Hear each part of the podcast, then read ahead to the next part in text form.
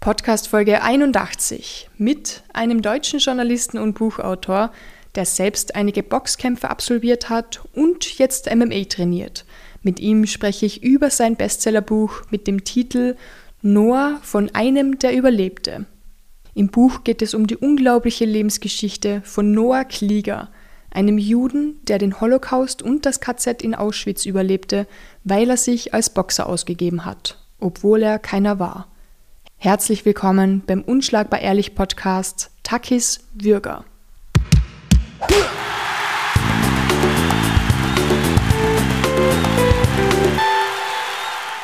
Herzlichen Dank. Du bist gerade in Salzburg für zwei Tage und fliegst dann wieder zurück nach Berlin. Äh, genau, ich, äh, ich, ich, bin in Salzburg zu Besuch bei äh, meiner Schriftstellerkollegin Silvia und genieße das immer sehr, hier zu sein, weil es hier so schnuckelig ist und, äh, und einfach sehr, sehr schön. Ja. Und ich habe mal anderthalb Jahre in Österreich gewohnt, in Wien, und freue mich immer, wenn ich ein bisschen Österreichisch höre und eine Melange trinken kann. Also kann ja ein bisschen im Dialekt sprechen und du verstehst mich trotzdem. Ja, das habe ich jetzt verstanden, aber es kommt dann, also ich muss mich dann schon konzentrieren, dass ich alles verstehe, aber äh, wir können es versuchen. Sehr gut, weil ich möchte eh nicht wirklich Hochdeutsch ja. raushauen. Nee, nee. Das ist, glaube ich, ein bisschen unauthentisch. Mach.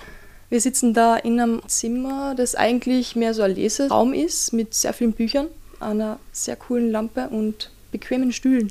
Ja, das ist ein. Ähm, dürfen wir den Namen des Hotels sagen oder ist das Schleichwerbung? Natürlich. Ja, wir sind ja eine blauen Gans. Ich schlafe hier jedes Mal, wenn ich in Salzburg bin, fühle mich immer wohl.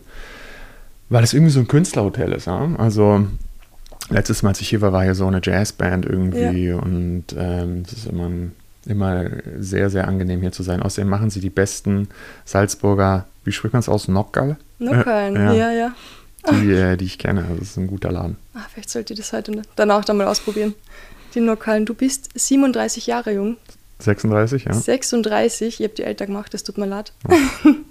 36 Jahre jung, kommst aus Niedersachsen, lebst aber in Berlin. Korrekt. Und bist deutscher Journalist und Buchautor. Richtig das Schreiben ist dir ein bisschen in die Wiege gelegt worden, oder? Mm, ja, ich glaube, so funktioniert das Schreiben nicht. Aber ich äh, hatte das Glück, dass ich ähm, aufgewachsen bin als der Sohn eines Lokaljournalisten, der ähm, dabei war, als ich zum ersten Mal außerhalb der Schule was geschrieben habe. Und der mir eine große Lektion erteilt hat. Ähm, Welche? Nämlich, äh, als ich damals einen Text geschrieben habe für so eine kleine Zeitung, hat er gesagt, eigentlich ist die wichtigste Regel, die du verstehen musst, vor allen Dingen, du musst jeden Satz so schreiben, dass der Leser auch den nächsten Satz lesen will. Und das klingt so banal, aber ich glaube, das bringt es auf den Punkt. Wenn man das schafft, dann ähm, hat, man, ähm, hat man ein Buch geschrieben, ähm, das durchgelesen wird, hat man einen journalistischen Text geschrieben, der durchgelesen wird. Und das ist, glaube ich, schon, schon sehr viel wert. Und du hast dir das beibehalten und bist ein bisschen perfektionistisch wahrscheinlich, deshalb auch. Ja, ich bin mir nicht sicher, ob ich perfektionistisch bin, aber vielleicht schon ein bisschen, also sagen wir mal, ich habe sehr genaue Vorstellungen davon, ähm, wie ich selbst schreiben möchte. Das ist manchmal ein bisschen frustrierend. Äh, manchmal gelingt das. Ähm, also ich habe manche Texte geschrieben und irgendwie manche Bücher, wo ich schon denke, wenn ich das heute lese, so, ähm, so will ich eigentlich schreiben in meinen guten Momenten und gleichzeitig ähm, habe ich auch Sachen geschrieben, wo ich heute denke, ähm, da ist noch nicht mal die Hälfte von dem rübergekommen, was ich eigentlich äh, rüberbringen wollte. Aber ich glaube, das gehört dazu, da muss man irgendwie mitleben. Und Übung macht den Meister.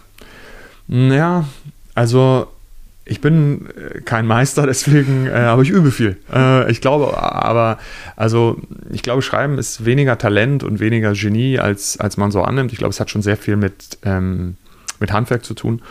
Und ich, ich habe einfach schon sehr viel geschrieben. Ich habe jahrelang als kleiner Lokaljournalist gearbeitet und da über alles Mögliche geschrieben, über ähm, Gerichtsprozesse, über äh, die äh, Spargelkönigin äh, von Schrobenhausen und ähm, sehr viele schlechte Texte geschrieben, aber ich glaube, ähm, dass man vielleicht erstmal eine Million schlechte oder mittelmäßige Sätze schreiben muss, bis man dann mal einen schreibt, der gut ist. Hast du das damals schon gewusst während dem Schreiben, dass das ein schlechter Text ist? Oder äh, nee, du nach? Ich, also das ist interessant, habe ich da gestern tatsächlich mit, mit einer Schriftstellerfreundin drüber gesprochen, dass ähm, bei mir ist es so, je länger ich dabei bin und je mehr ich mich ähm, mit dem Schreiben beschäftige und darüber nachdenke, ähm, umso ähm, komplizierter wird es eigentlich, weil am Anfang habe ich einfach nur geschrieben. Da habe ich einfach geschrieben, hatte irgendwie Spaß dabei am, am Formulieren und irgendwie am Quatsch machen. Mhm. Und das ändert sich dann auch irgendwie natürlich mit den mit der Ernsthaftigkeit der Themen. Ich habe jetzt irgendwie zwei sehr ernsthafte Bücher geschrieben äh, und ich habe in München bei der Abendzeitung volontiert und da drei Jahre gearbeitet. Das war alles äh, wesentlich weniger ernsthaft und irgendwie alle mit mehr Leichtigkeit. Und, und da ist dann auch mir das Schreiben ein bisschen leichter gefallen. Nochmal zurück zu deiner Familie. Du hast noch eine Mama, die Sozialarbeiterin ist und ich glaube zwei Geschwister. Genau. Ich habe äh, meine Geschwister Lena und Tore, die äh, beide Therapeuten sind, was äh, sehr super ist für die. manch, manchmal hilfreich ist und manchmal nervt, aber ja. ich werde auf jeden Fall ähm, viel analysiert. Okay, das haben Therapeuten so an sich. Was ich, ich will nicht deinen Wikipedia-Eintrag vorlesen, aber ich fand es total spannend, dass du nach deinem Abitur nach Peru gegangen bist als Freiwilligenhelfer und dort bei einem Entwicklungsprojekt gearbeitet hast. Was hast du da mitnehmen können? Ähm, dass ich sehr wenig weiß ähm, und sehr wenig kann, was äh, Bauern am Titicacasee in Peru irgendwie helfen könnte bei ihrem Leben. Ähm, ich weiß nicht, ich bin da angekommen ähm, als freiwilliger Helfer der katholischen Kirche, des katholischen Hilfswerks Miserior und ähm, als erstes hat mich die 65 Jahre alte Nonne Sora Emiliana gefragt, ähm, was kannst du? Und ich habe da gemerkt, ähm, dass zwar so eine deutsche Schulbildung eine feine Sache ist, aber dass man am Ende sehr wenig kann, was irgendwem was bringt. Ja. Also ich konnte eine Kurvendiskussion ähm, rechnen und irgendwie einen, ein Lied transponieren, aber ähm, ich konnte, glaube ich, noch nicht meine Waschmaschine richtig bedienen. So. Und das war eine, das war eine große Erkenntnis. Ja. Das war eine große Erkenntnis, irgendwie äh, ähm, darüber nachzudenken, was eigentlich ein sinnvolles und nützliches Leben ist. Ja, das ist wirklich nicht schlecht. Ich höre das oft von meiner Familie, da haben, die sind alle sehr handwerklich begabt und die kommen heim und die sagen, mein Handwerk ist zuzuschauen und dann drüber zu schreiben. Ja, ja, das stimmt. Ja. Das ist auch ein, auch ein schöne, schöner Gedanke, oder? Ich meine, es ist auch ein Handwerk. Ja. Ähm, und du als Journalistin, du erschaffst ja auch was. So, ne? Das kann man nicht anfassen wie ein Stuhl, aber ähm, ich glaube, es hat äh, genauso einen Wert, weil es weil es was Erschaffenes ist. Du bist dann zum Spiegel gekommen. Wie war die erste Zeit für die dort? Fantastisch. Also ich bin mit 23 Jahren, hatte ich das Glück, dass ich beim Spiegel angefangen habe und ähm, ich hatte das, was ich irgendwie wirklich eigentlich jedem wünsche. Ich hatte das Glück, unter großen Mentoren zu arbeiten. Und, und da hatte ich zwei Ressortleiter, die ähm, sich meine angenommen haben und die mir beigebracht haben, Reportagen zu schreiben. Und das war ein großes Geschenk. Es war eine ganz tolle Zeit. Es gab für mich eigentlich nur ähm, die Arbeit beim Spiegel. Ich bin da irgendwie jeden Tag hingegangen, auch samstags und sonntags, äh, beziehungsweise habe nur darüber nachgedacht, wenn ich mal nicht gearbeitet habe, habe ich Texte gelesen und ähm, habe mich richtig reingegraben in diesen Beruf und, und habe den gelebt. Und ich glaube, ähm, bei dem Beruf des Reporters ist das was, was auch eine Notwendigkeit dafür ist, ähm, ihn gut zu machen, dass man zumindest eine Zeit lang für diesen Beruf lebt. Mhm. Das merke ich selbst da bei uns. Selbst wenn Kollegen frei haben, die schicken immer, hey, das ist gerade reinkommen, das ist wichtig, hey, kannst du da was drüber machen?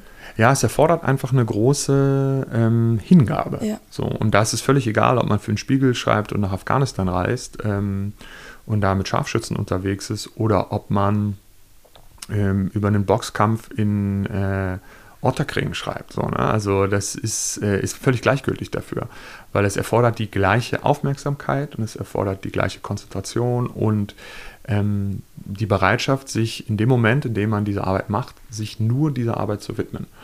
Und ich habe so das Gefühl, also Achtsamkeit ist ja ein großes Wort, das gab es noch überhaupt nicht, als ich irgendwie vor 15 Jahren im Journalismus angefangen habe. Ähm, und ich glaube, meine Beobachtung ist, dass viele Leute so in meiner äh, Blase in Berlin Dinge suchen, die ihnen ermöglichen, im Moment zu sein. Ne? Die Leute machen Yoga und meditieren und gehen irgendwie boxen ähm, und ähm, machen sich einen mega Gedanken, wie sie das schaffen. Und ich glaube, Journalismus ist sowas. Ich glaube, Journalismus hat für mich in den schönsten Momenten mir so einen Flow ermöglicht.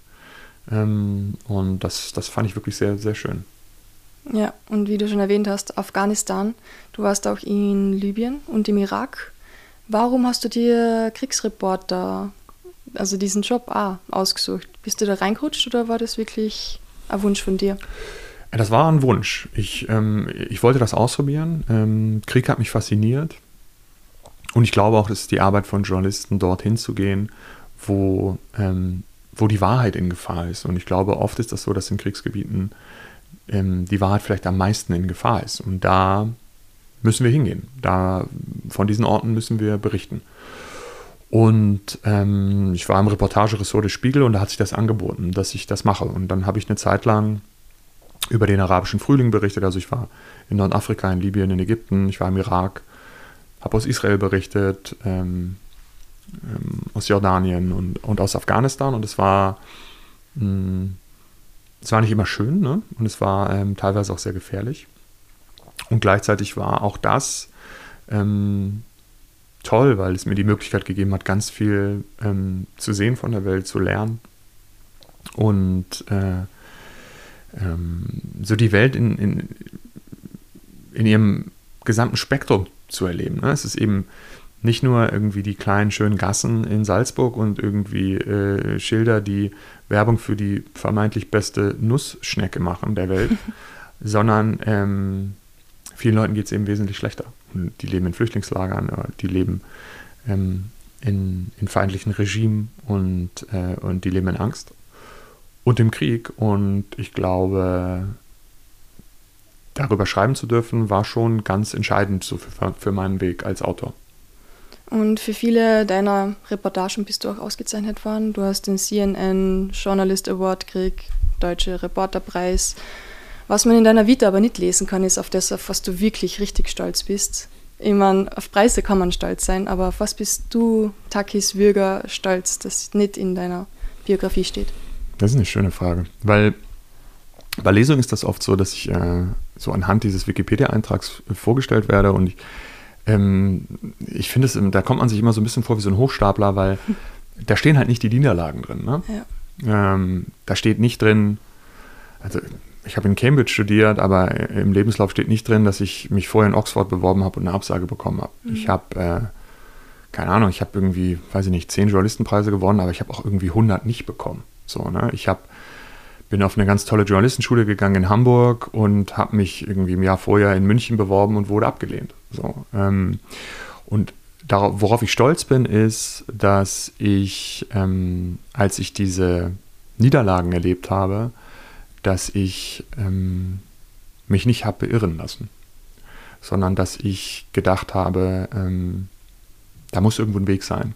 Und wenn da kein Weg ist, dann ähm, machst du Dann mache ich einen, ja. Mhm. Und, ähm, und das ist viel wichtiger für mich im Nachhinein als irgendwelche, irgendwelche Preise oder irgendwelche so, weißt du, Auszeichnungen als Bestseller-Autor und so. Also ich habe meine Preise alle irgendwie, äh, ich habe keine Preise am Regal stehen oder so. Ne? Ich, äh, also ich habe die irgendwie mein Vater hat ein paar, ich glaube, ich habe einen in eine Spray geworfen. Äh, mein Bruder hat einen verloren und so. Ähm, und ähm, aber was du halt nicht verlieren kannst, ist dieses Gefühl, richtig doll zu scheitern und dann im nächsten Jahr es zu packen. Und ähm, na, es geht ja irgendwie auch um Kampfsport. Das ist so eine Sache, die, die ich ähm, echt im Ring gelernt habe, ist, du kannst eine erste Runde verlieren, aber du kannst halt den Kampf trotzdem gewinnen. Mhm. Also als ich damals ähm, für die Uni in Cambridge gegen Oxford geboxt habe, es war so ein Riesenturnier vor irgendwie 1300 Leuten, da, ähm, da wurde ich fast ausgenockt in der ersten Runde. Da habe ich die erste Runde verloren und zwar richtig. Da mhm. habe ich mhm. wirklich gedacht, ich wurde in meinem Leben ein paar Mal ausgenockt. Also nicht, vielleicht zehnmal oder so. Der Gegner war, glaube ich, so ein Rugby-Spieler, oder? So Ex. Genau. Ja. So ein richtig krasser Typ, der konnte auch überhaupt nicht boxen, aber der hat mich halt der hat mich so erwischt mit irgendeinem Hammer. Der sah lustigerweise dann im Video davon gar nicht so, das sah gar nicht so hart aus, aber das war halt so ein Kindtreffer. Und, und ich dachte, das war's. Und, äh, und dann zurückzukommen und irgendwie zu boxen tatsächlich und über Punkte zu gewinnen, das ist, ähm, das ist so in der Form von drei Runden irgendwie das, was ich meine. Und darauf bin ich stolz, dass ich da mhm. nicht äh, sitzen geblieben bin nach der ersten Runde und gesagt habe, okay, ich kann den nicht schlagen. Das ist ehrlich gesagt etwas, ich habe irgendwo mal gelesen, dass ähm, andere Journalistenkollegen gesagt hast, ja, ist komisch, dass du nicht studiert hast oder du kennst es nicht, weil du nicht studiert hast. Aber eigentlich kennst du genau das Wichtigste von dem, was man studiert hat, nämlich das sich durchbeißen. Weil die Uni war wirklich, ah, ich weiß nicht, ich habe oft gelernt und habe mir gedacht, okay, das könnte der Answer werden. Ja, und im Endeffekt hast du einen Vierer gehabt, einfach gewürfelt von den Professoren. Ja. Und es geht immer darum, immer sich durchzubeißen trotzdem und niemals aufzugeben. Und viele Kollegen von mir, die haben wirklich aufgegeben am Weg dorthin, die aber sicher mehr gewusst haben oder mehr eigentlich gekönnt hätten als, mhm. als ich selbst. Und das ist aber etwas, das du eigentlich hast, obwohl du nie so richtig das Studentenleben jetzt gehabt hast, jahrelang. Ja, du, ich glaube, es, äh, ich glaube, zu leben bedeutet, zu verlieren tatsächlich. Ich glaube, zu leben bedeutet, dass dir Dinge genommen werden. That's life. Ich glaube, das ist einfach so. Damit muss man sich arrangieren. Mhm. Und trotzdem nach vorn zu gehen. Trotzdem zu sagen, ich, ich habe so, vielleicht habe ich jetzt irgendwie, vielleicht habe ich die Frau verloren, von der ich dachte, sie ist die Liebe meines Lebens. Vielleicht habe ich habe ich meinen Job verloren, vielleicht habe ich, ähm, so, also das ist, ist mir passiert, vielleicht habe ich richtig, richtig harte Kritik einstecken müssen vom Feuilleton. Und ich glaube, also ich wünsche mir dennoch einen Weg zu gehen, von dem ich glaube, dass es für mich der richtige ist. Ich glaube, darin liegt eine, eine große Schönheit. Ich glaube, ganz viel im Leben ist Trotz. Ich glaube, ähm, ich meine, das Leben ist hart, ne? Äh, auch für uns. Ich meine, wir führen ein echt privilegiertes Leben, wenn man sich so die Welt anguckt, aber ähm, ich meine, was erleben wir nicht für Enttäuschungen irgendwie im Alltag? Was ähm, Krankheit und Tod und, ähm, und dennoch aus Trotz, finde ich, muss man wirklich jede Sekunde genießen und muss, äh, und muss lieben und muss liebevoll sein zu anderen Menschen und muss irgendwie die Welt besser machen und ähm, muss irgendwie sich hier ans Wasser stellen und irgendwie auf die Berge gucken und denken so, Gott sei Dank darf ich dabei sein noch ein bisschen. Ähm, das ist echt was, was ich versuche mir jeden Tag zu sagen. Und das ist definitiv eine Sache, die ganz stark davon geprägt ist, dass ich in diesen Kriegsgebieten war und irgendwie erlebt habe, wie schnell es vorbei sein kann.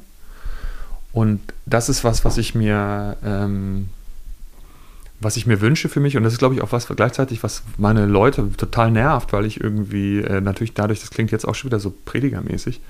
Ähm, ähm, aber wenn mir jemand so sagt, oh ja, irgendwie mein Job als Ärztin ist so nervig und so, dann, dann denke ich so, ja, ist er, aber ähm, look at you, du bist Ärztin. Mhm. So, ähm, ja.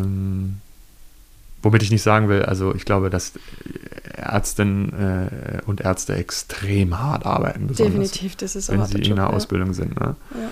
Aber Land, dass man die Möglichkeit hat zu studieren, Medizin. Ja, ja und, und die Arbeit zu machen und so. Mhm. Da triffst du jetzt vielleicht die Falschen. Das ist wirklich das Härteste, was ich so in letzter Zeit mitbekommen habe. Äh, Leute, die irgendwie in der, in der Medizinbranche arbeiten. Ne? Die arbeiten schon wirklich hart, die haben meinen vollen Respekt. Ja. Und du hast es schon erwähnt, du hast die für Oxford beworben und bist nicht genommen worden. Jetzt wollte ich mal fragen, wie war denn die Aufnahmeprüfung dort? Äh, brutal. Ähm, die war brutal. Die war, es war dann in Cambridge genauso. Ähm, ich hatte den Eindruck, dass die Leute an der Uni in Oxford und in Cambridge tatsächlich gucken, was für Menschen sich da bewerben. Ne? Also, ich habe in Deutschland nicht studiert, aber in Deutschland ist es ja oft so, das ändert sich glaube ich auch gerade, aber oft so, dass du einfach dein Abi-Zeugnis dahin schickst und dann wirst du entweder genommen oder nicht, je nachdem, was du für gute Noten in Bio hast. Und das ist, glaube ich, ein fehlerhaftes System, weil es gibt, glaube ich, vieles, was wichtig ist für so mh, hm, die Frage, ob jemand ein guter Student oder eine gute Studentin sein wird, was sich nicht abbilden lässt in Zahlen auf dem Zeugnis. Und in Cambridge musste man oder in Oxford musste man äh, ein Essay schreiben, warum man da äh, dahin will. Man musste Logiktests machen, man musste wahnsinnig viele Zeugnisse einreichen, man musste, man brauchte zwei Empfehlungsschreiben und dann ähm, laden sie äh, am Ende einen Haufen Bewerber ein und gucken sich die genau an. Da muss man da nochmal Tests machen und irgendwie führt verschiedene Interviews und das ist jetzt nicht schön gewesen. Mhm. Das war eher ähm, schrecklich. Ähm, ähm, aber es führt dazu, dass am Ende Leute genommen werden, die dem entsprechen, was die da wollen. Und, und das ist, glaube ich, das haben sie mir jedenfalls so gesagt, die Lehrenden, die wollen Leute, die denken können. Mhm. Ja, die brauchen halt niemanden, der gut aus, also gut auswendig lernen können auch die meisten, aber ähm, die Frage ist nicht, ob du ähm, wiedergeben kannst, was irgendwie Aristoteles sich ausgedacht hat, sondern die Frage ist, ob du deine eigene Meinung äh, und einen klugen Gedanken zu entwickeln kannst. Und und das war sehr interessant, irgendwie da in dieses System einzusteigen und zu versuchen, so zu denken und auch irgendwie mal rauszufinden, ob ich das überhaupt kann. Ähm, da war ich mir nicht so sicher. So. Ähm, das war schon, schon auch äh, eine echt eine tolle Zeit und ein Privileg. Ja. Und dort warst du auch in einigen Clubs Mitglieder, natürlich, also das ist eh klar. Ähm, Pit Club und Drinking Society. Ja. Habt ihr eigentlich nur getroffen zum Trinken oder wie Zum Saufen, könnte man sagen. Ja, also es gibt, ich meine, das sind halt junge Leute, die an der Uni, ne? Ähm, und da gibt es, äh, und das ist irgendwie anders als in Deutschland und, äh, und in Österreich, irgendwie, das sind keine Burschenschaften oder so. Ja. Ähm, sondern das sind äh, junge Menschen, die, äh, die halt im Grunde genommen gern zusammen feiern und, äh, und die das so ein bisschen institutionalisieren. Mhm. Und das sind irgendwie teilweise Clubs, die gibt es auch schon seit Jahrhunderten. Ähm, und dann hat man halt irgendwie die gleiche Krawatte oben und teilweise irgendwie den gleichen Blazer und, ähm, und singt irgendwie alte, behämmerte britische Lieder und spielt Trinkspiele. Das ist natürlich alles wahnsinnig bescheuert, aber 20-Jährige machen sowas halt. Und es hat am Ende auch wenig Leuten äh, ähm, geschadet. So, als ich da war, das war irgendwie ähm, im Grunde genommen einfach äh, äh feiern gehen und trinken und tanzen, bloß dass wir irgendwie alle die gleiche schwarz-weiß äh, äh bzw. schwarz-rot äh, gestreifte Krawatte umhaben. So. Ähm, habe da schon ein paar wilde Nächte äh, erlebt in Cambridge. Du hast ja gesagt, ähm, es hat niemandem geschadet, aber ich habe irgendwo gelesen, dass dabei gestanden ist, dass du in Cambridge warst ähm, und es Gott sei Dank keine Verbrechen gegeben hat. Und da habe ich mir dann gefragt, ist das etwas, das eigentlich nicht normal ist? Also ist in Cambridge so, dass da wirklich viel passiert? Ich glaube, wenn junge Männer ähm, unter sich sind und sich selbst überlassen sind, dann äh, führt das unglücklicherweise oft dazu, ähm, dass sie sehr unangenehm werden. Das hat aber nichts mit Cambridge zu tun. Ähm, da ist das nur so interessant, weil äh, die meisten Leute, die in Cambridge sind, ziemlich intelligent sind äh, und irgendwie privilegiert. Mhm. Aber das Gleiche betrifft auch irgendwie, äh, keine Ahnung, Fußballfans äh, oder ähm, wahrscheinlich auch irgendwie, wenn du zehn Jungs irgendwie in, in, in eine Jazzkapelle irgendwie zusammenbringst und die in einen Raum äh, einschließt und, und denen irgendwie ein Fass Bier hinstellst, dann, ähm, dann wird es nicht unbedingt zivilisierter. Und junge Leute ohne Kontrolle, viel Testosteron und dann war ich auch fast nur mit Boxern zusammen.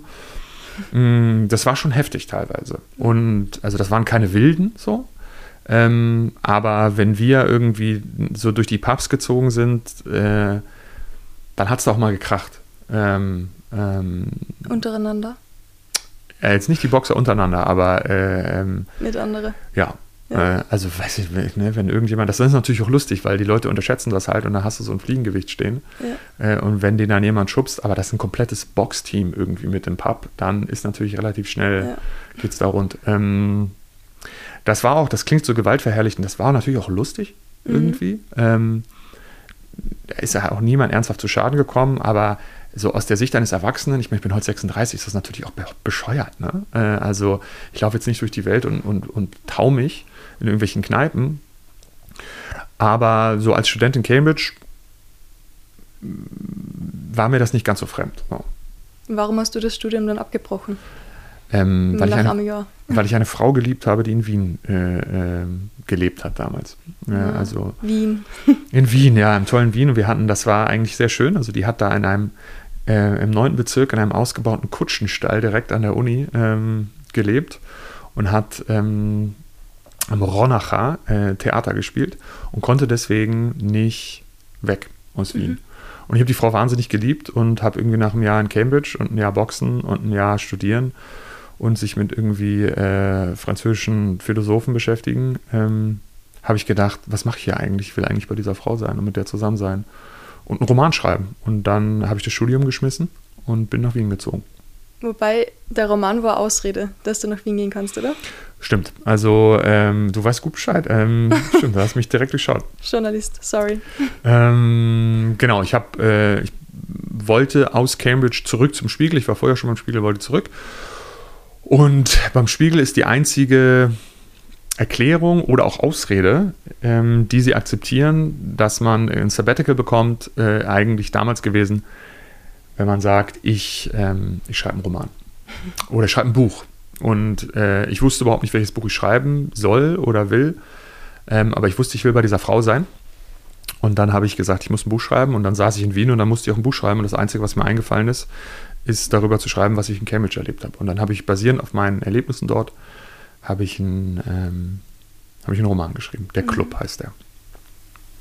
Habe ich gesehen. Und. Gesehen? Wir, Den musst du natürlich lesen. Ja. äh.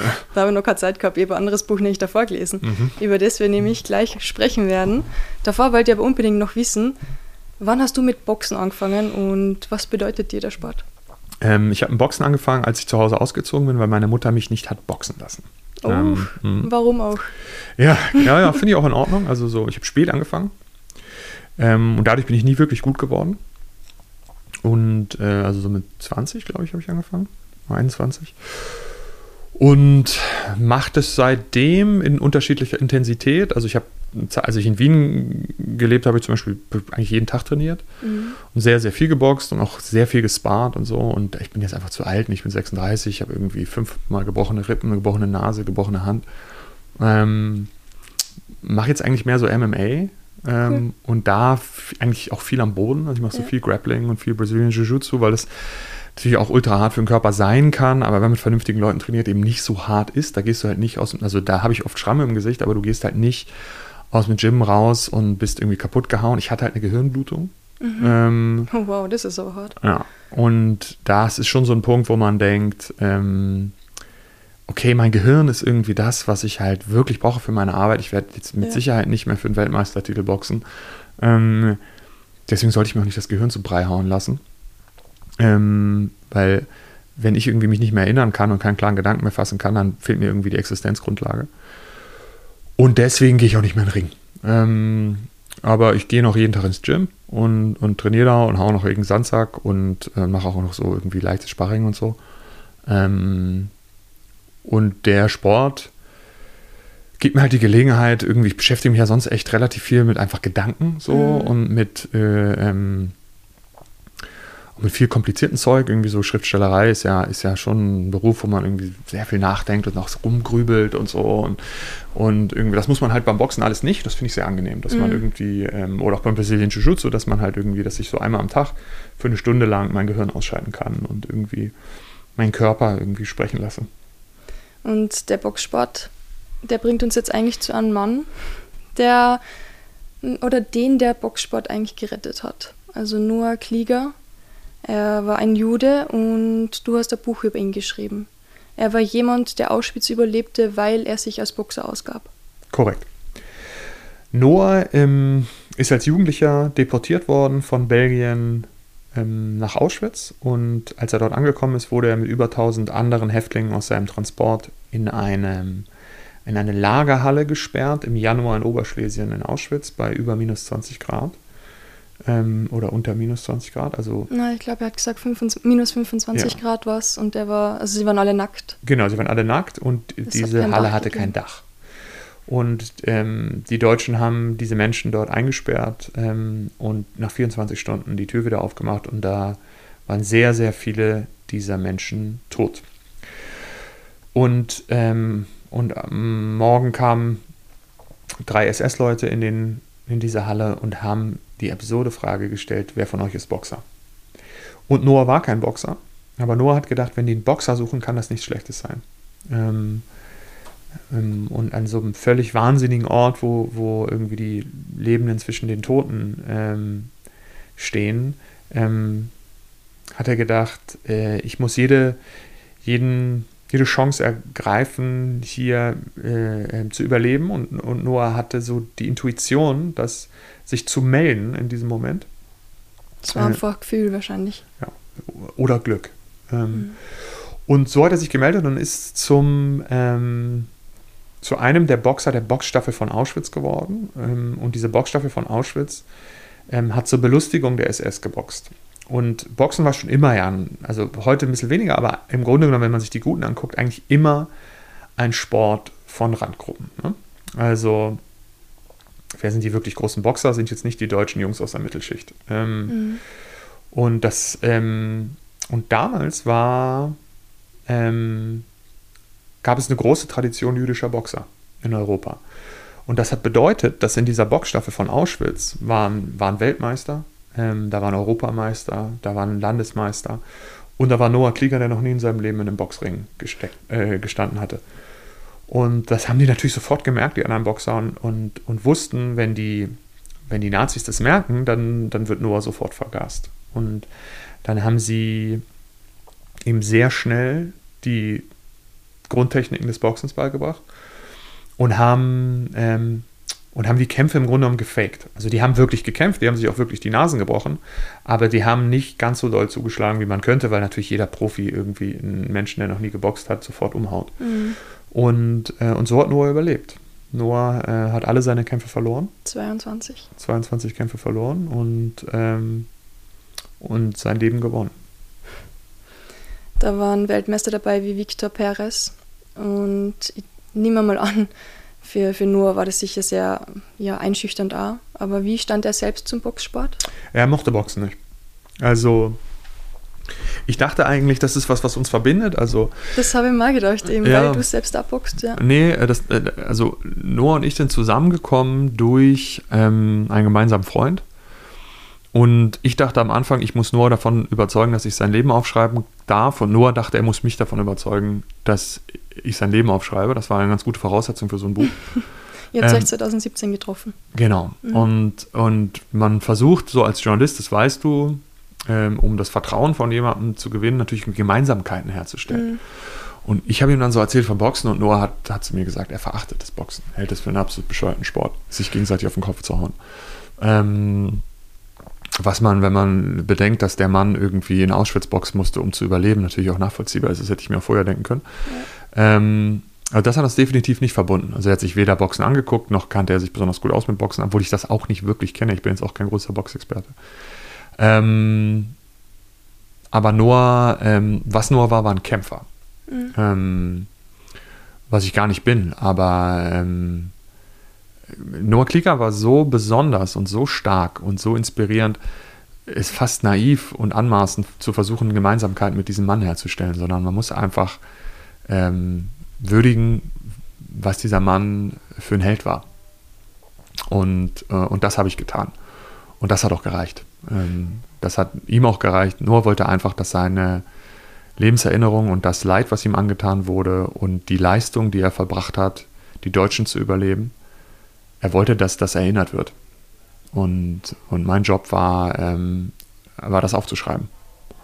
Und, äh, und das habe ich so gemacht, wie er das wollte. Und ich glaube, das war am Ende auch genug. Als du nur das erste Mal getroffen hast, was hast du für einen Eindruck von ihm gehabt?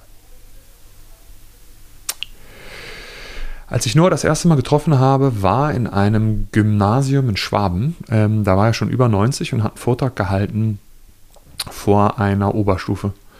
Und, ähm, und das waren halt ein Haufen junger Leute, ähm, irgendwie über 100 junge Menschen, die sich ihre komplette Schulzeit mit Nazis und dem Holocaust irgendwie beschäftigt hatten. Das ist halt so in deutschen Schulen. Mhm. Und die halt eine Menge anderer Sachen im Kopf gehabt haben dürfen als Auschwitz. Ne? Mhm. Also irgendwie junge Leute, die pff, gehen feiern, verlieben sich, äh, denken irgendwie über Instagram nach und irgendwie über den FC Bayern.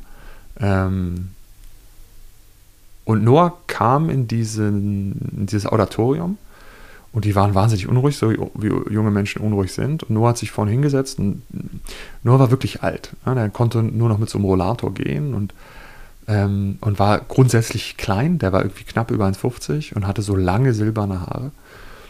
Und hat sich vorne hingesetzt und die Menschen haben aufgehört zu sprechen. Die Menschen sind ruhig geworden und haben diesen alten Mann angeguckt. Und das Erste, was Noah Klieger gesagt hat, war, ich bin ein Überlebender. Und das hatte eine solche Stärke, also das war so besonders und ein so starker Satz, dass ich wusste, die Erinnerung dieses Mannes will ich aufschreiben. Ähm, das war mir eigentlich in dem Moment klar, in dem er diesen Satz gesagt hat. Und du hattest das Glück, dann auch ihn in Tel Aviv zweieinhalb Monate lang zu begleiten. Genau, ich habe mit Noah ähm, dann zweieinhalb Monate in Tel Aviv verbracht, drei so in einem Jahr, wenn man will. Ähm, und, und er hat mir er hat mir erzählt, wie er sein Leben erinnert. Und das war einfach ein ganz, ganz großes Geschenk. Ne? Als Deutscher, der kein Jude ist, als Nachfahre von Nazis, mh, mm, zu einem jüdischen Überlebenden nach Tel Aviv, nach Israel reisen zu dürfen, in sein Land, empfangen werden zu dürfen als Freund. Ähm, und dieses Vertrauen entgegengebracht zu bekommen, ähm, dass er mir seine Lebenserinnerung anvertraut, das war definitiv die Geschichte meines Lebens. Also das war die ganz große Geschichte, die ich erzählen durfte und ich bin mir auch ich bin mir irgendwie sicher, ich werde noch Bücher schreiben, ich werde auch Bücher schreiben, für die ich mich begeistern werde, ähm, aber ich glaube, ich werde kein Buch mehr schreiben, das, ähm, das so wichtig ist für die Lebenserinnerung von Noah Klieger. Ja, und nicht nur für Noah, sondern auch für uns alle. Ja. Warum hast du dann nur 180 Seiten geschrieben? Ich habe das Buch in zwei Tagen durchgehabt und die liest sehr langsam. Also ich habe echt, ja, am Abend immer gelesen, aber ich habe mir gedacht, ah, warum ist das vorbei?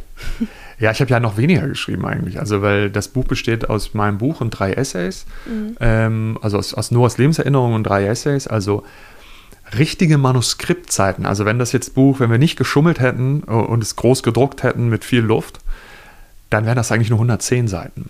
Ähm, Noah hat nicht mehr erzählt.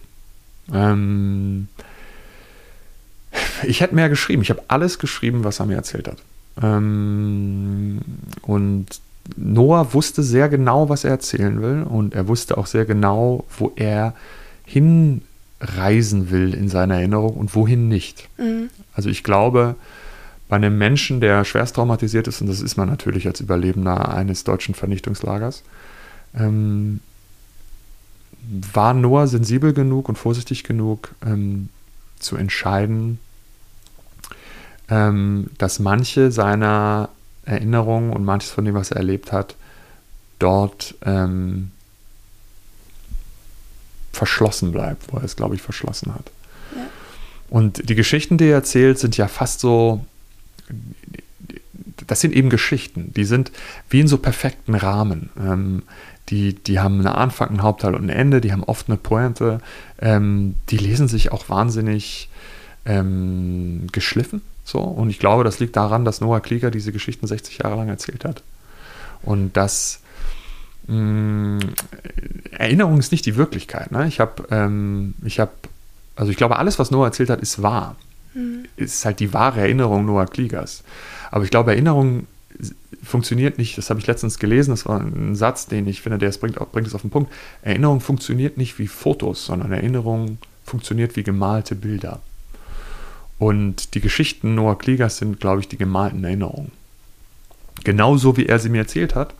Ähm, und ich habe äh, mir auch nicht angemaßt, die zu verändern. Mm. Und wie sie wirklich waren, ich glaube genauso wie Noah sie erzählt hat am Ende ähm, wissen das die Leute, die dabei waren. Hm. Und weil du gesagt hast, es waren seine Erinnerungen und alles, hast du dann trotzdem auch das, was er dir erzählt hat, nicht jetzt hinterfragt, aber vielleicht einen Faktencheck gemacht, Experten befragt? Ja, ich glaube, das ist auch äh, die Aufgabe, ähm, äh, weil das, also das Thema ähm, deutsche Vergangenheit und äh, die Shoah, das erfordert natürlich ähm, Sorgfalt. Und ähm, wir haben das Buch von drei unabhängigen ähm, Faktenprüfern ähm, auf seine Richtigkeit prüfen lassen. Und ähm, es gab ähm, so kleine Widersprüche in Noahs Erzählung. Also es ging dann zum Beispiel um die Frage, wann genau er in Auschwitz inhaftiert wurde. Und äh, Noah hatte, wie, wie fast alle äh, ähm, Häftlinge von Auschwitz, eine tätowierte Nummer auf seinem Arm. Und die hat ein anderes Datum suggeriert als das, was Noah gesagt hat. Also Noah hat gesagt, er ist 42 nach Auschwitz gekommen. Und seine Nummer in den Listen der Nazis ähm, ähm, suggeriert, dass er 43 da war. Das war für die Geschichte, die Noah erzählt hat, am Ende völlig sekundär. Und ich habe kein Geschichtsbuch geschrieben, ne? sondern ich habe die Lebenserinnerung Noah Kliegers aufgeschrieben. Und deswegen habe ich mich mh, mm, dazu entschieden, dass diese, diese Widersprüche, ähm, die entstanden sind aus der Erzählung Noah Kliegers und ähm, dem, was die Historiker das klingt jetzt so, als wären das große Abweichungen, ist das aber gar nicht. Also diese irgendwie die zwei, drei Punkte, wo Historiker Zweifel angemeldet haben äh, an der Geschichte Noah Kliegers, auf die habe ich im Nachwort hingewiesen ähm, und habe gleichzeitig Noahs Lebenserinnerung so stehen lassen, wie er sie mir erzählt hat. Mhm. Es ist sehr schwer. Also ich kann halt auch nicht mehr sagen, was er mit vier Jahren gemacht hat. Oder Eben. ob das mit fünf Jahren war. Ne? Und das, was Noah erlebt hat, äh, ist mhm. 80 Jahre her gewesen, ja. als er es mir erzählt hat. Ja. Er ist damals mit 17, glaube ich, ins Konzentrationslager gekommen. Ja. Wie war er damals als Kind? Ich kann nur das erzählen, was Noah erzählt hat. Und mhm. äh, er muss damals schon unglaublich mutig gewesen sein. Er, hat in, er ist also äh, französischer Jude aus dem Elsass und mit seiner Familie ähm, so als, als Kind noch umgezogen nach Belgien, weil ähm, die Familie fälschlicherweise geglaubt hat, sie sei dort in Brüssel sicher vor den Nazis. Und Noah hat dann äh, bereits als Jugendlicher angefangen, ähm, für die Brigade Blanche zu arbeiten, also den, den Widerstand gegen die Nazis in Belgien und hat ähm, Kinder aus Belgien, jüdische Kinder aus Belgien in die damals sichere Schweiz äh, geschmuggelt. Als Kind. Ja. Und das an sich ist schon, äh, würde schon eigentlich reichen für ein ganzes Buch. Weil, ähm, ich meine, wir heute, ne, wir müssen nie mutig sein. Wir müssen einfach nur morgens unsere Semmeln holen und irgendwie zur Arbeit gehen und irgendwie äh, die Leute heiraten, die wir lieben und irgendwie Kinder zeugen und irgendwie unsere Steuern zahlen und das war's. Und Noah musste, bevor er erwachsen war, mutig sein und hat es auch gemacht. Ähm, und das war einfach ähm, schon toll. Also irgendwie, der war halt ein Held, der war durch und durch ein Held und hat sich immer widersetzt äh, gegen diese Terrorherrschaft der Nazis und ist sich treu geblieben. Ähm, in seinem moralischen Kompass und hat sich für andere eingesetzt ähm, und hat äh, irgendwie hat eine unglaubliche Stärke in sich gehabt. Ja. Und das ist, das ist, also ich habe mich oft gefragt, was bedeutet dieses Buch im Jahr 2022 ähm, oder 21, wann es rausgekommen ist, gerade für junge Leute. Ne? Ich habe irgendwie viel in Schulen gelesen, also so Videolesungen gemacht, ne? weil wegen Covid ging das irgendwie alles nicht. Und so viele dieser heute 16-Jährigen haben nicht mehr das Glück, dass sie Überlebende der Nazis und der Shoah ähm, live treffen können, weil es einfach zu wenige noch gibt. Und für die ist, sind diese Verbrechen, die irgendwie in Deutschland passiert sind oder die von den Deutschen äh, äh zur Zeit des Naziregimes begangen wurden, die, die sind für die so weit weg gefühlt, habe ich manchmal das Gefühl wie der 30-jährige Krieg äh, oder wie, wie das alte Rom. So, ne? Mhm. und, ähm, und das ist, ist halt eine große Fehleinschätzung, weil teilweise sind irgendwie, ähm, teilweise leben die Menschen noch, die Täter und, ähm, äh, und die Menschen, die diese Verbrechen überlebt haben. Und, und ich glaube, die Bedeutung von so einem von so einem Heldenmut wie Noah Kliegein hatte, der, der ist heute ähm, auch für junge Leute eine große Inspiration, ne? weil ich glaube, es gibt auch in Friedenszeiten und auch für Menschen, die überhaupt kein Leid erdulden müssen, so wie, wie wir halt, ähm, gibt es Gelegenheiten, äh, Zivilcourage zu zeigen. Es gibt Gelegenheiten, sich für Schwächere einzusetzen. Und es gibt Gelegenheiten, äh, sich für Toleranz einzusetzen und Unrecht entgegenzutreten. Und das hat Noah Klieger bereits als Jugendlicher getan. Mhm. Und, ähm, Und zwar ohne so ein Moralapostel zu sein, sondern der hat nie, der hat nicht gesagt, ihr müsst Folgendes machen irgendwie, sondern er hat gesagt, ich habe ihn irgendwann mal gefragt, was kann ich eigentlich machen als Nachfahre von Tätern und äh, als Deutscher, der die Verantwortung äh, äh der Geschichte natürlich in sich trägt. Und Noah hat gesagt, du kannst, tolerant äh, du kannst tolerant sein und zwei Kinder in die Welt setzen und die zu toleranten Menschen erziehen. Und das finde ich auch allein schon, das finde ich so stark und so inspirierend und so nach vorn mhm. gerichtet. Mhm. Und da steckt auch so viel Größe drin, irgendwie zu vergeben. Ne? Wenn du so oft dran denken musst, was damals alles passiert ist, da muss doch so viel Wut und Hass mitgehen. Hast du das jemals raushören können aus ihm? Also Verzweiflung, Wut, was nicht. Ist da noch etwas gewesen? Ärger oder war Wut, das mehr? Interessanterweise nicht. Eher Unverständnis. Ja. Also die Frage, wieso haben die Deutschen das gemacht? Was hat das gebracht? Ähm, was sollte dieser Wahnsinn? Das, ist, das sind ja Fragen, natürlich gibt es da Erklärungsversuche und da haben sich eine Menge kluger Menschen Gedanken drum gemacht, aber Menschen in Fabriken ermorden ist mhm. einfach nur Wahnsinn. Und dass ein ganzes Volk sich daran beteiligt, wird immer in Aspekten rätselhaft bleiben. Und äh, Noah Klieger als ein Mensch, der sehr gelitten hat unter den Nazis, der hat sich bis zu seinem Tod gefragt, warum ist das passiert? Ähm, wie konnte man so dumm sein, tatsächlich? Also, ich habe mal einen Satz gelesen, dass, als es um die, es ist eine Frage natürlich, die sich immer stellt im Zusammenhang mit den Nazis, ist, äh, was ist das Böse? Ähm, und wieso sind Menschen böse? Und ich habe mal den Satz gehört, dass das Böse nur eine bestimmte Farbe der Dummheit ist. Und das finde ich ist ein kluger Satz, weil mhm. am Ende das europäische Judentum ausrotten zu wollen, ist so unglaublich dumm. Mhm. Weil wenn man überlegt, was wir verloren haben ohne diese Menschen, wie viel, wie viel Reichtum kultureller Reichtum äh, ist uns verloren gegangen. Ne? Ähm, wie viel ähm, Vielfalt, ähm, wie viel Schönheit. Ähm, es ist einfach nur wahnsinnig. Also nicht nur, aber es ist auch wahnsinnig dumm. Ja. Äh, wir stehen einfach viel schlechter da, als wenn wir, ähm, als wenn wir statt diese Menschen umzubringen, als wenn wir diese Menschen umarmt hätten und gesagt hätten, ihr seid unsere Brüder und ihr seid unsere Schwestern. Und ähm, was können wir zusammen erschaffen? So. Ich verstehe einfach nicht, wie man jemanden, was nicht, jetzt sind wir noch Nachbarn und am nächsten Tag, weil du Jude bist, was nicht, lass sie die foltern oder da schmeißt die irgendwo runter. Da gibt es so viele grausige Geschichten, die verstehen einfach nicht, wie man das anderen Menschen antun kann.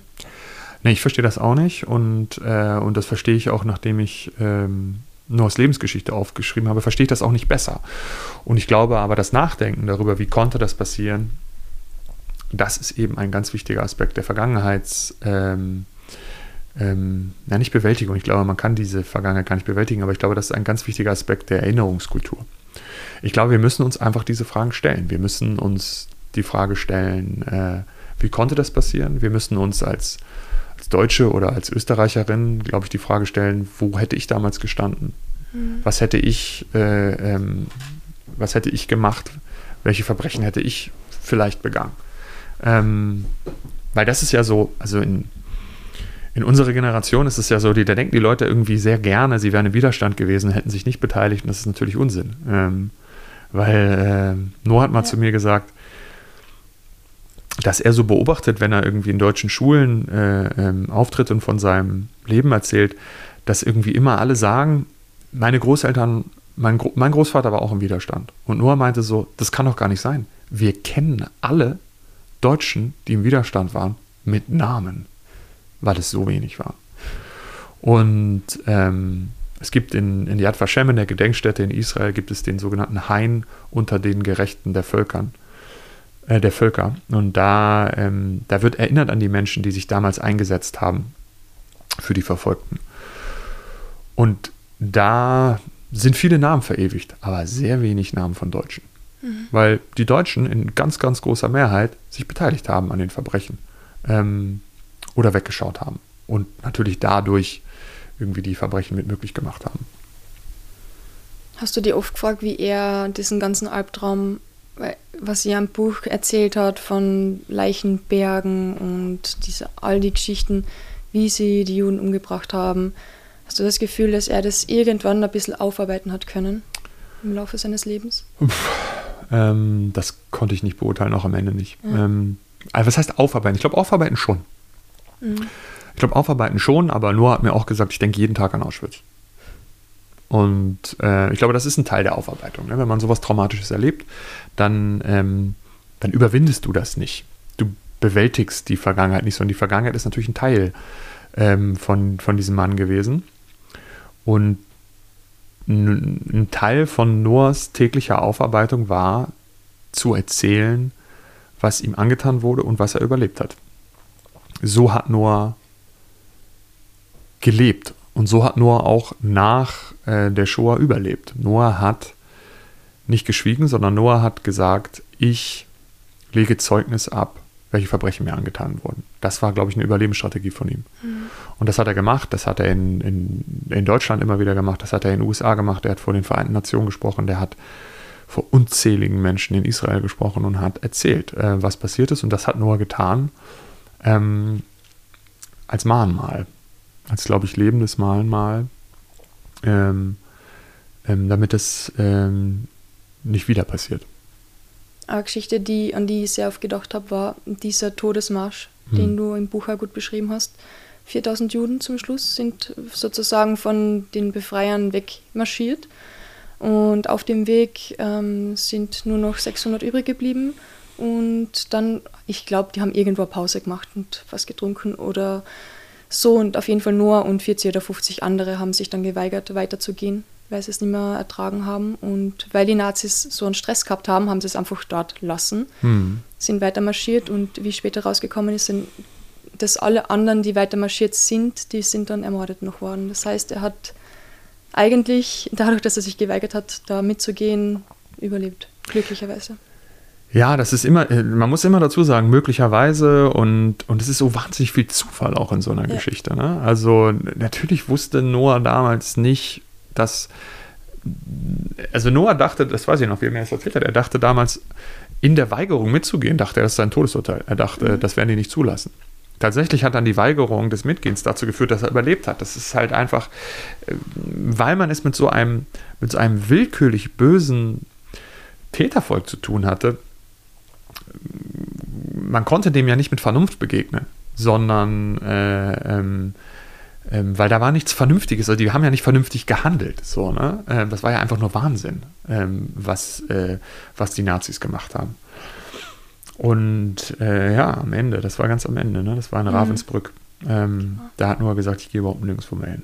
Ja. Ähm, und da ist er einfach sitzen geblieben, ja, interessanterweise. Und kurz darauf kamen die Russen und, äh, und haben gesagt, ähm, wir sind die Rote Armee und ihr seid jetzt frei. Ähm, ja, das ist eine ganz, ganz äh, starke Stelle in dem Buch, ja. Völlige Überforderung auf einmal. Ja, ah, genau. Noah wusste einfach überhaupt nicht, was mache ich denn jetzt? Ähm, äh, was mache ich jetzt? Irgendwie, jetzt habe ich die Deutschen überlebt, aber äh, wer bin ich eigentlich? Äh, wo will ich eigentlich hin und was will ich eigentlich machen mit meinem Leben? Ja. Ja. Ich fand das auch total schön, dass er in einem Interview gesagt hat, dass es viele Wunder braucht, um Auschwitz zu überleben. Und mhm. das größte Wunder ist, dass er sich damals als Boxer gemeldet hat, obwohl er keiner war. Mhm. Finde ich auch total schön. Er war dann, was ich auch extrem cool gefunden habe, dass er den Weg als Journalist eingeschlagen hat. Ja. Das zieht sich irgendwie durch. Das ist echt lustig. Vielleicht, weil ich selbst Journalist bin und das mich interessiert, aber ich fand das echt sehr cool. Ja, äh, ich glaube, das lag, äh, also Noah hat mal, das hat er auch so formuliert, er hat halt gesagt, er liebt Stories. Er hat wahnsinnig gern Geschichten erzählt. Ähm, und er hat, äh, und er hat halt, er hat halt interessanterweise, äh, also ähm, er hat auch Menschen geliebt. Ne? Also der war schon toll. Also und, und er hat Menschen geliebt und irgendwie wollte wissen, was los ist und, und wollte erzählen. Das hat er, hat er gern gemacht, das hat er auch sehr gut gemacht. Er ist dann nach Palästina. Das war auch wieder eine Reise ins Ungewisse mit Krieg, mit sehr viel Kampf. Er hat es dann aber geschafft und warum, also ich frage mich sehr oft, es ist schwer, okay, es ist die Heimat deiner Vorfahren, es ist die Heimat deiner Väter, aber trotzdem, wie kann man in ein Land wollen, das man davor noch nie gekannt hat, noch nie gesehen hat? Das kann ich dir nicht sagen. Aber äh, ich, ich, also vielleicht doch. Ich glaube, Noah wollte einfach in einem Land leben, wo er keine Angst haben musste. Noah wollte in einem Land leben, wo er sich eine Kippa auf den Kopf setzen konnte, wenn er das Bedürfnis dazu hatte. Er wollte in einem Land leben, an dem irgendwie seine Frau am Freitag die Schabbatkerzen anzündet. Äh, Noah wollte in einem Land leben, wo er in eine Synagoge gehen kann und wo er sich 100%ig sicher sein kann, die Menschen kommen nicht auf die Idee, Synagogen anzuzünden und Juden zu vergasen. Mhm. Und, ähm, und Noah äh, hätte jetzt nicht, Noah hätte nicht gesagt, er ist nach Palästina gegangen, sondern Noah hätte gesagt, er ist nach Eretz Israel gegangen. Irgendwie ist ähm, in das Land Israel gegangen, das ähm, ihm zugestanden äh, hat. Und eine, also Noah hat manchmal geweint, als er mir seine Geschichte erzählt hat. Und er hat immer dann geweint, wenn es um Israel ging. Er hat nicht geweint, als er davon gesprochen hat, wie, ähm, wie seine Freunde gestorben ist oder was die Nazis ihm angetan haben, sondern er hat darüber gesprochen. Er hat dann geweint, wenn es um, die, wenn es um seine Heimat ging. Und ähm, du hast gerade gesagt, verstehen. Ich glaube, das kann man nur verstehen, wenn man mal heimatlos war und, und dann eine bekommen hat. Und Noah hat sie nicht nur bekommen, sondern Noah hat sie sich erkämpft. Also Noah hat ja 48 im israelischen Unabhängigkeitskrieg gekämpft und äh, war auf dem berühmten Flüchtlingsschiff Exodus dabei, ähm, das irgendwie ein Teil des Gründungsmythos dieses Landes ist. Und äh, die Zeit mit Noah und die Erfahrung mit Noah und Noahs Geschichten haben, ähm, haben bei mir dazu geführt, dass ich ähm, viel besser verstehe, ähm, was, was Israel bedeutet für Juden. Und also es ist ja in Deutschland, in, in bestimmten Milieus ist es ja ähm, fast so eine Art Mode, äh, Israel zu kritisieren für Innenpolitik, wie Israel irgendwie umgeht ähm, äh, mit innen, innenpolitischen ähm, Herausforderungen und Problemen und irgendwie, was sie zu tun und was sie zu lassen haben. Und, äh, und ich schäme mich immer, wenn das passiert, weil ich so denke, es ist die einzige Demokratie im kompletten Nahen Osten, die funktioniert. Ähm, es ist ein Land, in dem äh, ähm, der starken emanzipierten Frauen, in der Frauen irgendwie machen und tun können, was sie wollen. Es ist ein Land, in dem äh, ähm, homosexuelle Kinder äh, äh, haben dürfen und äh, ein Land der Freiheit. Und wir maßen uns das an, als Deutsche, so, als Nachfahre von Nazis, die Leute zu kritisieren. Ich finde irgendwie, das ist echt was, wo wir einfach still sein sollten. Und wo, und an, an jeder Stelle, an der wir das können, wo wir äh, wo wir dieses, das Existenzrecht dieses Landes Israel ähm, zu verteidigen haben. Ähm, ich glaube, wir sollten die Klappe halten, wenn es irgendwie um dieses Land geht und, nicht, und, und nur dann was tun, wenn wir was für dieses Land tun können.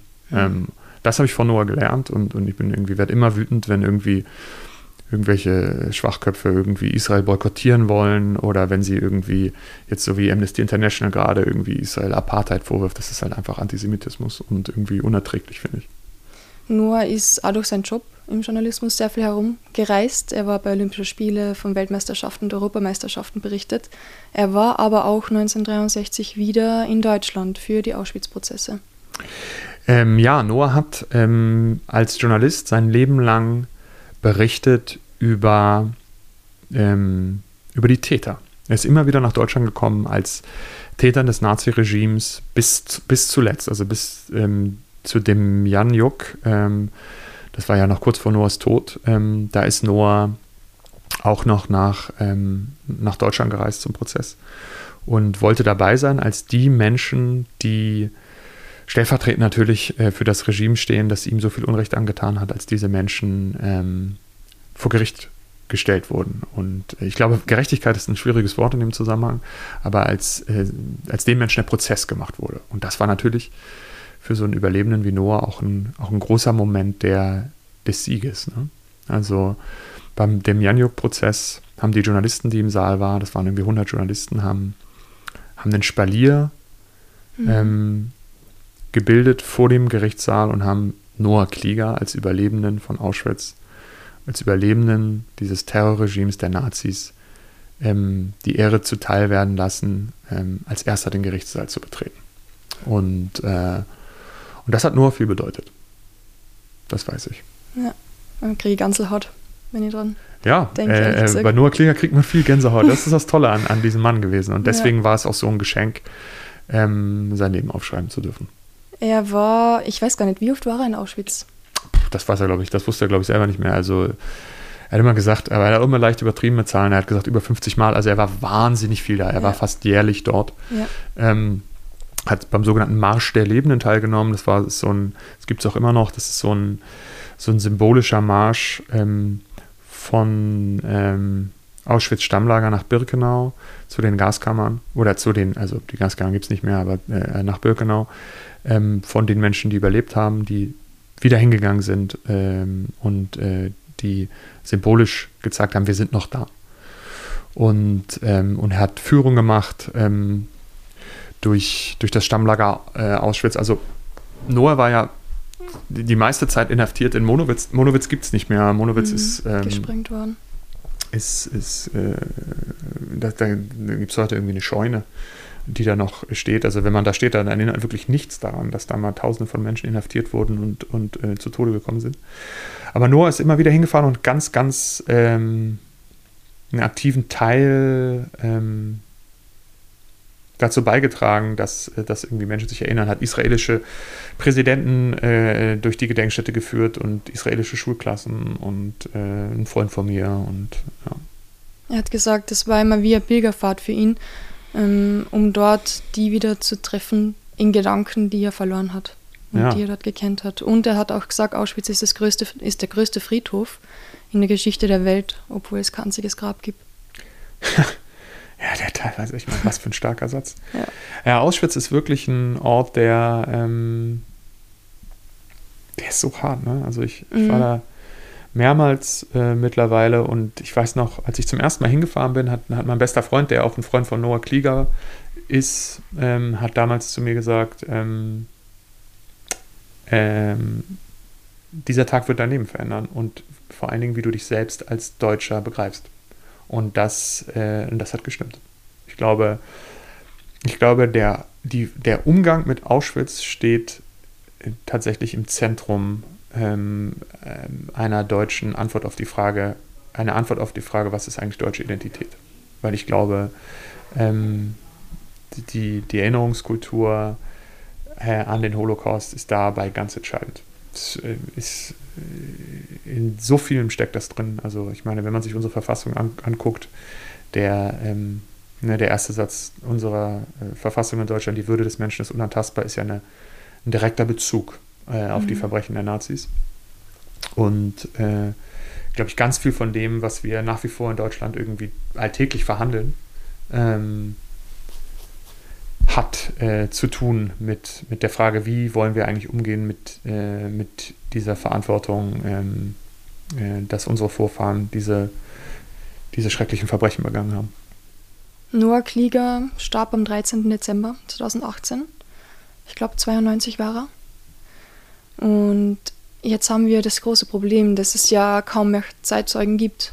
Die sind ja alle mehr oder weniger jetzt schon ja nicht mehr da. Und das stellt natürlich große Probleme dar. Wie geht man damit um in Zukunft? Wie bleibt die Erinnerung? Du hast ein Buch geschrieben, wir reden drüber. Ich hoffe, dass das alles reicht. Hast du das Gefühl, dass das alles reicht? Ich glaube, das kann nicht reichen, weil nichts, was wir heute tun können, kann, kann wieder gut machen, was, was den Menschen angetan wurde und kann nur ansatzweise würdig erinnern an das, an das Leid der äh, sechs Millionen ermordeten Juden. Und äh, und ich glaube, was wir tun sollten, äh, ich glaube, da muss jeder, jeder äh, irgendwie eine eigene Antwort drauf finden, aber ähm, äh, und ich bin mir auch nicht sicher, ich bin, ich bin jetzt wirklich kein Experte der Erinnerungskultur, aber als, als Freund eines Überlebenden glaube ich, wir sollten ganz genau hinhören und so viel es geht hinhören, wenn die Menschen sprechen, die dabei waren und noch leben, weil das gibt nur noch weniger, aber es gibt noch welche. Mhm. Ja? Den sollten wir zuhören, solange es noch geht. Die sollten wir als Kostbarkeit begreifen, glaube ich. Ähm, Und ähm, ich glaube, ähm, wir sollten uns intensiv damit auseinandersetzen. Ich glaube, Verantwortung übernehmen heißt nicht zu sagen, wir müssen Verantwortung übernehmen und dann nichts machen. Sondern ich glaube, Verantwortung übernehmen heißt äh, Gedenken, heißt irgendwie tolerant sein und heißt irgendwie aber ganz bewusst auch sich damit auseinandersetzen, wer sind wir eigentlich? Also zum Beispiel als Deutsche äh, ähm, irgendwie zu wissen, was haben eigentlich meine Vorfahren getan? Äh, welche Verbrechen, und das heißt konkret, welche Verbrechen haben meine Vorfahren begangen? So, äh, meistens. Ne? Ich glaube, äh, Gedenkstätten besuchen, äh, ich, ich glaube, ähm, Bücher lesen und wenn es geht, Bücher schreiben. Ich glaube, das ist das, was zu tun ist. Hast du das Gefühl, dass die Menschen aus der Vergangenheit etwas lernen? Manche ja, manche nein. Ja. Also ähm, erschreckenderweise gibt es manche Menschen, die, äh, die so dumm sind, ähm, dass sie äh, offenbar nichts gelernt haben ähm, äh, aus dem Leid, äh, äh, ähm, das während des Naziregimes in Deutschland ähm, den Menschen angetan wurde und aus den Verbrechen der Nazis. Und ich glaube, äh, andererseits äh, sehr viele ähm, lernen auch. Also ich glaube, wenn so ein Satz wie von Angela Merkel äh, im, vor ein paar Jahren, als die, ähm, als die Kriegsflüchtlinge ähm, nach Europa kamen, so ein Satz wie wir schaffen das, steht natürlich in Bezug äh, zu den Verbrechen, ähm, die unsere Vorfahren begangen haben. Weil ähm, ich glaube, also ich, ich, empfinde Deutschland als tolerantes Land, bei allen seinen Fehlern und so, aber ich find, empfinde Deutschland als tolerantes Land, in dem, ähm, in dem viele Menschen sehr, sehr genau darauf achten, ähm, wie wir miteinander umgehen und in dem Mehrheiten geschützt sind und einfach Religionsfreiheit gilt und irgendwie ähm, Minderheiten ähm, viele, viele, ähm, viel Schutz genießen. Und da bin ich sehr dankbar für und ich bin froh, wenn ich dazu einen Beitrag leisten kann. Und ich glaube, das, das steht in, in Bezug zu unserer Vergangenheit. Und ich glaube, da sollten wir gleichzeitig jeden Tag äh, versuchen, ähm, uns zu engagieren. Ne? Ist es das, was du von den Menschen erwartest für die Zukunft? Du, ich bin ja nicht der Bundeskanzler. Ich habe gar nicht so große Erwartungen, aber ähm, das ist das, was ich mir wünsche. Ähm, ich wünsche mir, dass wir gemeinsam ähm, versuchen, irgendwie eine tolerante, lebenswerte Welt zu schaffen. So. Weil es uns dann halt allen besser geht. Ne? Also, ich bin irgendwie ein weißer katholischer Typ. So, ne? Äh, also, ich bin jetzt keine Minderheit, die geschützt werden muss. Ähm, aber natürlich geht es auch mir besser, wenn die Minderheiten geschützt werden. Ähm, und wenn wir irgendwie Antisemitismus irgendwie entgegentreten und wenn wir Homophobie entgegentreten und äh, ähm, wenn wir äh, dafür sorgen, dass wir ähm, in einem vielfältigen, ähm, toleranten Land leben. So, ähm, das wünsche ich mir, ja. Du hast drei Bücher schon geschrieben. Kannst du ein bisschen kurz vielleicht ähm, uns ja, verraten, was für die in Zukunft so ansteht? Für mich? Mhm. Ähm, Im Oktober erscheint mein neuer Roman und ähm, das ist eine Geschichte, die überhaupt nichts zu tun hat äh, mit dem Holocaust. Also meine letzten beiden Bücher spielen ja äh, während der Nazi-Zeit. Ähm, und ich werde, ich werde einfach weiter äh, Romane schreiben und ähm, weil es einfach ein, ganz toller Beruf ist, den, den, ich, den ich sehr genieße. Werde hoffentlich äh, ähm, ähm, hoffentlich jetzt äh, demnächst die, die Verfilmung meines ersten Romans Der Club schreiben. Ähm, es gibt ein paar andere Serienprojekte, äh, die ich gerade entwickle und ähm, ja, also wie wir eingangs besprochen haben, das Schreiben ist einfach ein, so eine Konstante in meinem Leben, die mir sehr viel Freude bereitet. Und ähm, so geht's weiter. Ähm, so geht's weiter für mich. Äh, hoffentlich. Da wünsche ich dir auf jeden Fall ganz viel Erfolg dabei. Thank you. Die Erinnerungen an Noah Klieger, die wird bleiben. Seine Gedanken und seine Geschichte, die wird auch dank dir niemals vergessen werden. Takis Würger, vielen Dank für deine Zeit für das spannende Gespräch und deine Geduld. Ja, danke, ähm, dass du mit mir sprichst.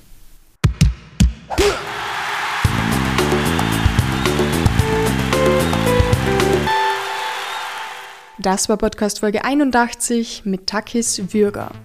Ursprünglich war geplant, die Folge anlässlich der Novemberprogramme zu veröffentlichen. Da jedoch der neue Roman Unschuld von Takis Würger am 26. Oktober erscheint, wurde die Folge spontan vorgezogen.